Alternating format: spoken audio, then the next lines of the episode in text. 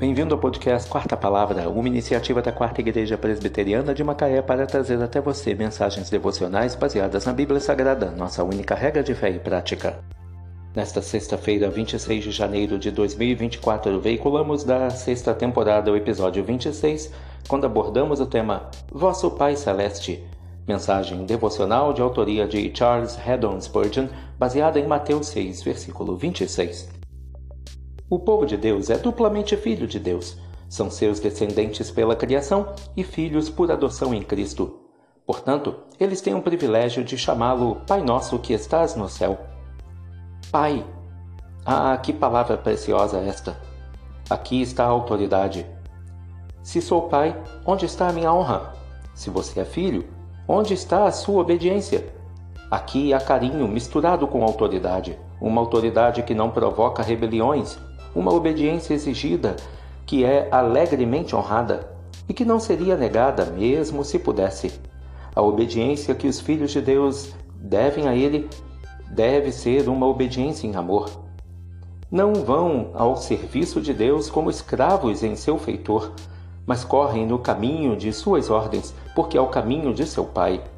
Entregam seus corpos como instrumento de justiça, porque justiça é a vontade do seu Pai e a sua vontade deve ser o desejo de seus filhos.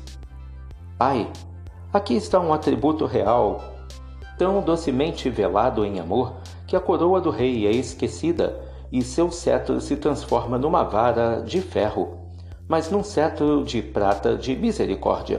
O cetro, na verdade, parece ter sido esquecido na mão daquele que exerce o poder. Pai, aqui está honra e amor, como é bom o amor de um pai por seus filhos. O que a amizade não pode fazer e a mera benevolência não conseguirá, o coração e a mão de um pai devem fazer por seus filhos. Eles são sua criação. Ele deve abençoá-los. Eles são seus filhos. Ele deve se mostrar forte em sua defesa. Se um pai terreno olha por seus filhos com amor e cuidado incessantes, quanto mais o nosso Pai Celeste.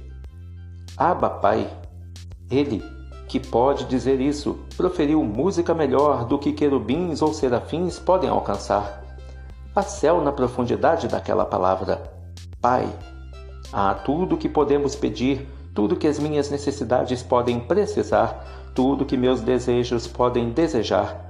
Tenho tudo em tudo para toda a eternidade, quando posso dizer: Pai. Vosso Pai Celeste. Mateus 6, versículo 26. Que Deus te abençoe.